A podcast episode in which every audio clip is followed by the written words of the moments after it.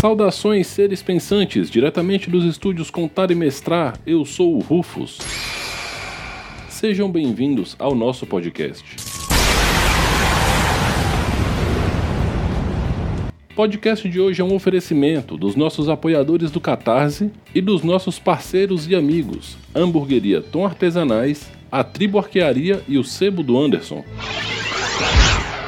Galera, eu prometi para vocês que eu ia contar a história da origem de Tormenta quanto cenário. E é isso que eu vou fazer hoje. Eu ainda tô bastante nostálgico, eu tô relendo Holy Avenger. Em Holy Avenger tem matérias que remontam à época, então eu pesquisei algumas coisas, revisitei várias lembranças e descobri algumas coisas também. Então, vamos nessa. Senta que lá vem a história.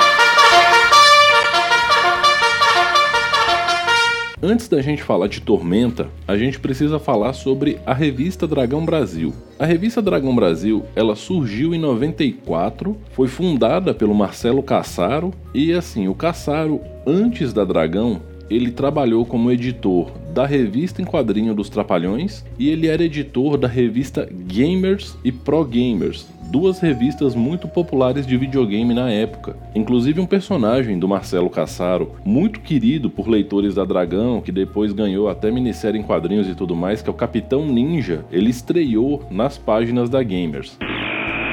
Então assim, nessa época o Caçaro ele já tinha escrito algumas coisas sobre RPG nas páginas da Gamers e ele experimentou mostrar uma aventura solo numa revista dos Trapalhões com uma paródia de Indiana Jones, né, de Diana Jones. Mesmo assim, ninguém meio que comprou a ideia dele de fazer uma revista de RPG.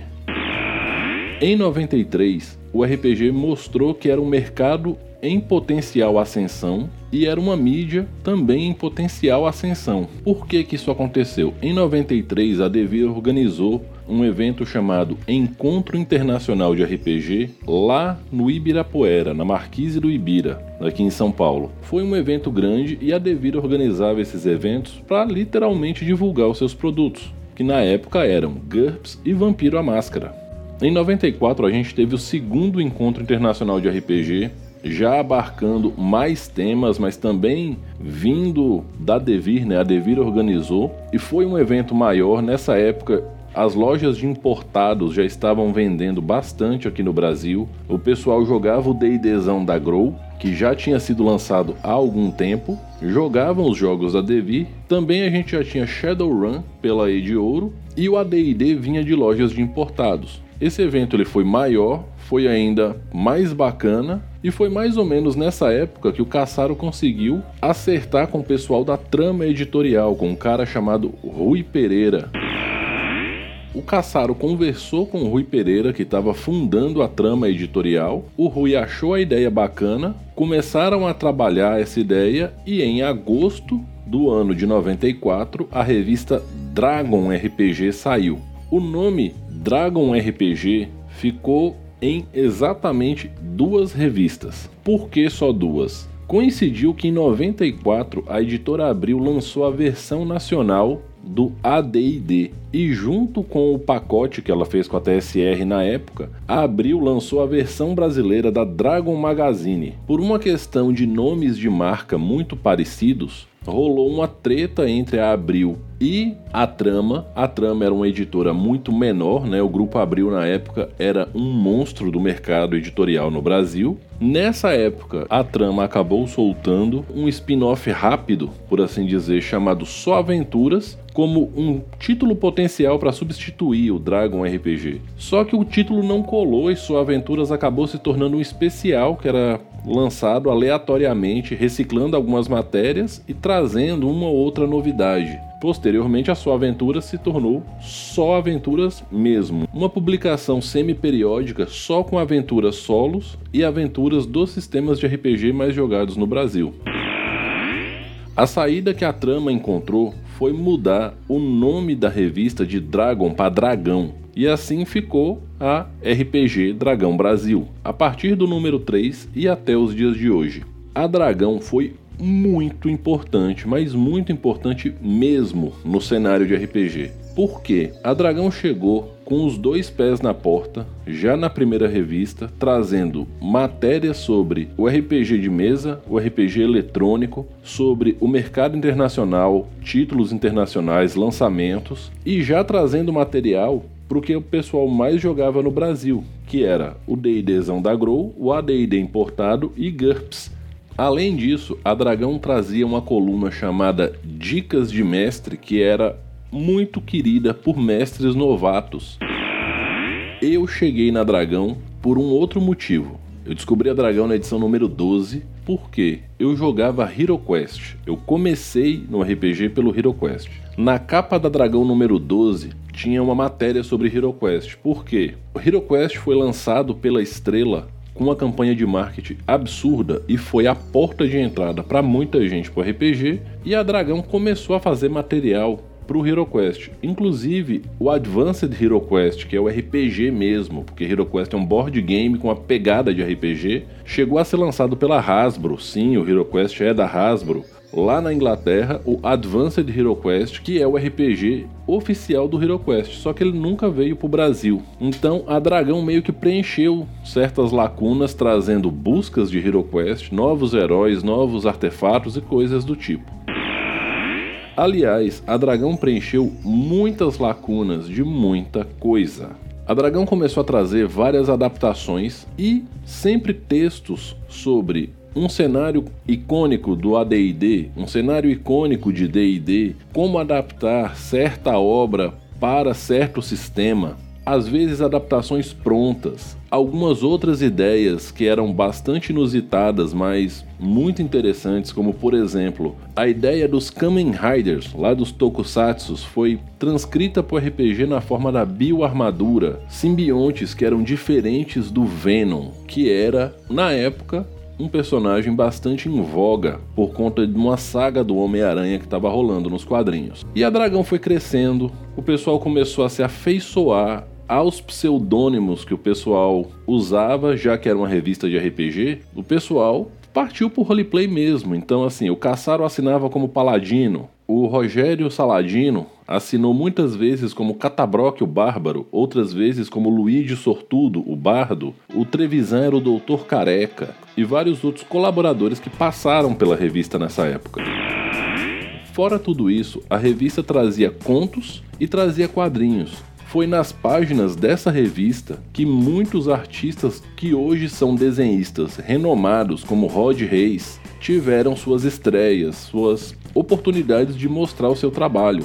Então, nesse tempo, a Dragão foi se tornando cada vez mais querida pelo público. O pessoal perguntava, conversando uns com os outros: Ah, qual vai ser a próxima aventura que eles vão trazer? Nossa, você já jogou o disco dos três? Ah, eu uso a cidade de Malpetrinha, eu uso a estalagem do Macaco Caolho. Nossa, Mestre Arsenal, que vilão foda! E aqui cabe destacar um ponto. Como todo o material da revista era adaptação não oficial, eles podiam literalmente beber de fontes extremamente variadas e às vezes até dar uma copiada meio tensa nas coisas e tava tudo bem. A função era fornecer material para molecada jogar. Quando o RPG ascensionou no Brasil pela primeira vez, a gente teve uma crise econômica junto. Em meados de 97 para 98, o Brasil enfrentou a primeira recessão do Plano Real. Foi um momento bastante difícil para muita gente e para o comércio. No RPG, a gente teve um reflexo disso que foi a editora Abril abandonar o AD&D. Então, jogadores de AD&D que não tinham acesso ao material importado só tinham a Dragão Brasil como fonte de material para jogar. E assim, eu sou mestre experiente, eu tenho quase 30 anos mestrando, só que na época eu estava começando. Eu não tinha coragem, o termo é esse.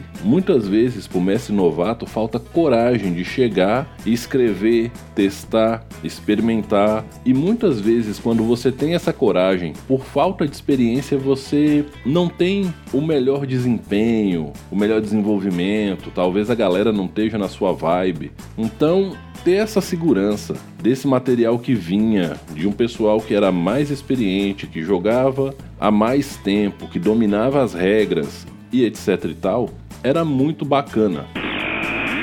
Então, à medida que se aproximou o número 50 da Dragão Brasil, eles vieram e anunciaram que, para comemorar o número 50, eles iam fazer um cenário de RPG com todos os elementos mais populares que saíram, tanto na revista Dragão Brasil regular, quanto nas suas aventuras, para vocês terem uma ideia do que eu tô falando.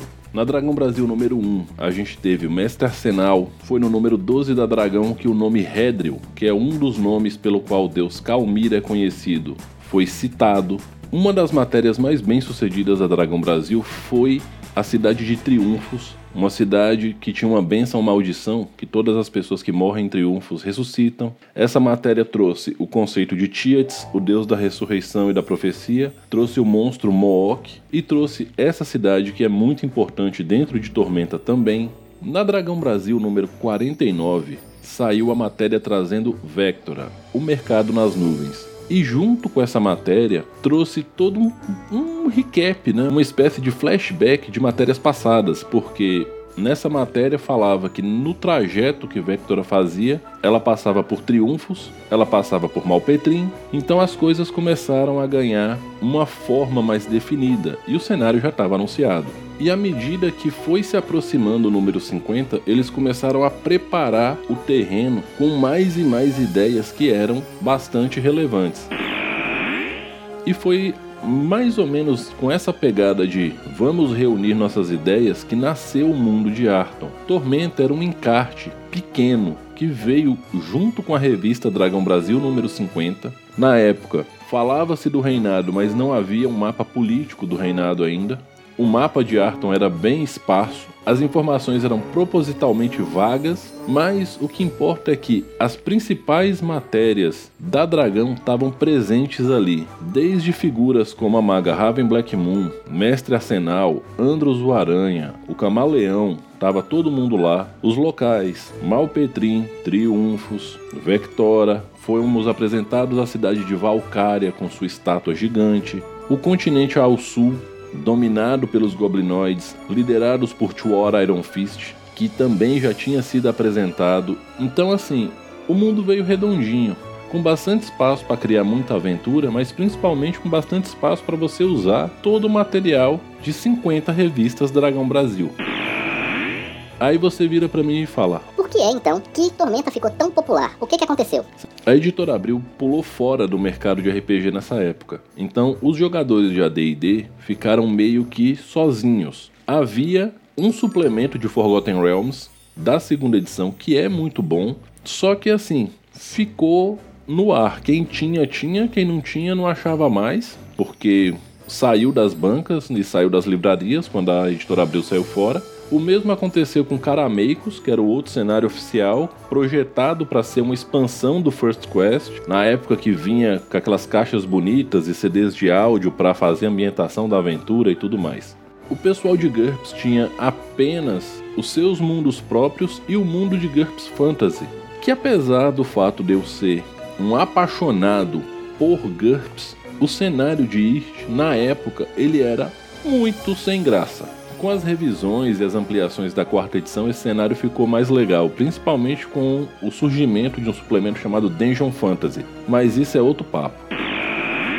Então, assim, Tormenta foi o único cenário de RPG de fantasia medieval que era o estilo de RPG jogado por 8 entre 10 grupos do Brasil, sendo alimentado a esmo, porque nessa época o pessoal entrou literalmente numa catarse criativa. Todo número da Dragão tinha uma matéria para Tormenta. Então, na sequência do lançamento do cenário lá na revista 50, veio o Panteão, veio Aliança Negra com mais detalhes, vieram mais aventuras, veio o reinado de forma definida. Então o cenário foi crescendo nas páginas da revista de maneira orgânica. Na época, Tormenta tinha uma pegada caída para o anime, para fantasia de anime, aventura de anime.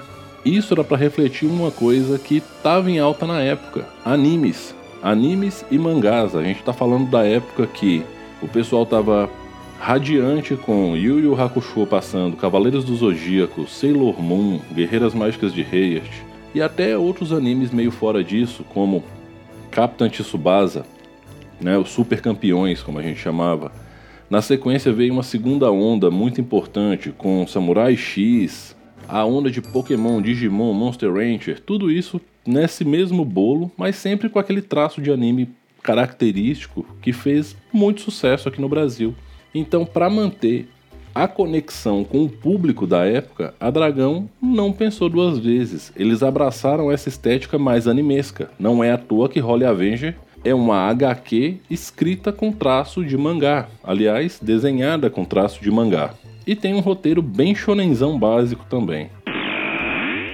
Eu poderia chegar e destrinchar muito mais coisas, mas o que que importa sobre esse primeiro momento de Tormenta? O cenário Tormenta foi um aceno para uma comunidade que estava começando a se sentir meio largada, porque a editora mais famosa que trazia o RPG para o Brasil, que era a Abril, pulou fora. A Devir já começava a mostrar problemas com organização de calendário, tradução e coisas do tipo. Na época, a Devir tinha GURPS e Vampiro à Máscara. GURPS não teve muitos problemas de tradução em nenhuma edição. O problema foi a lentidão com que as coisas aconteceram. Muitos suplementos prometidos e nunca saíam, sempre adiados. Veio o boom do vampiro. Aí um foco muito grande, mas começamos com problemas de tradução, inconsistência e coisas nesse sentido. A Devir já dava sinais que se fosse apertada, ela poderia falhar na missão.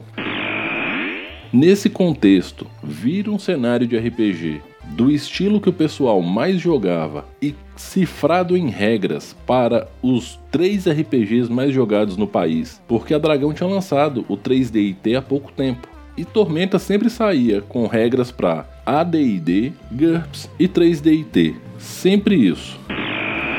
Vale lembrar que Tormenta saiu em 99, a TSR foi comprada pela Wizards no final de 98 e foi anunciada a terceira edição de D&D para 98. Só que essa terceira edição de D&D, ela custou a chegar no Brasil, ela chegou no Brasil com atraso. Mas quando ela saiu oficialmente, Tormenta passou a ser cifrado para o D&D 3.0. Só que isso vai ser o tema do próximo podcast de Tormenta, que é o período entre o Tormenta D20 e o Tormenta RPG.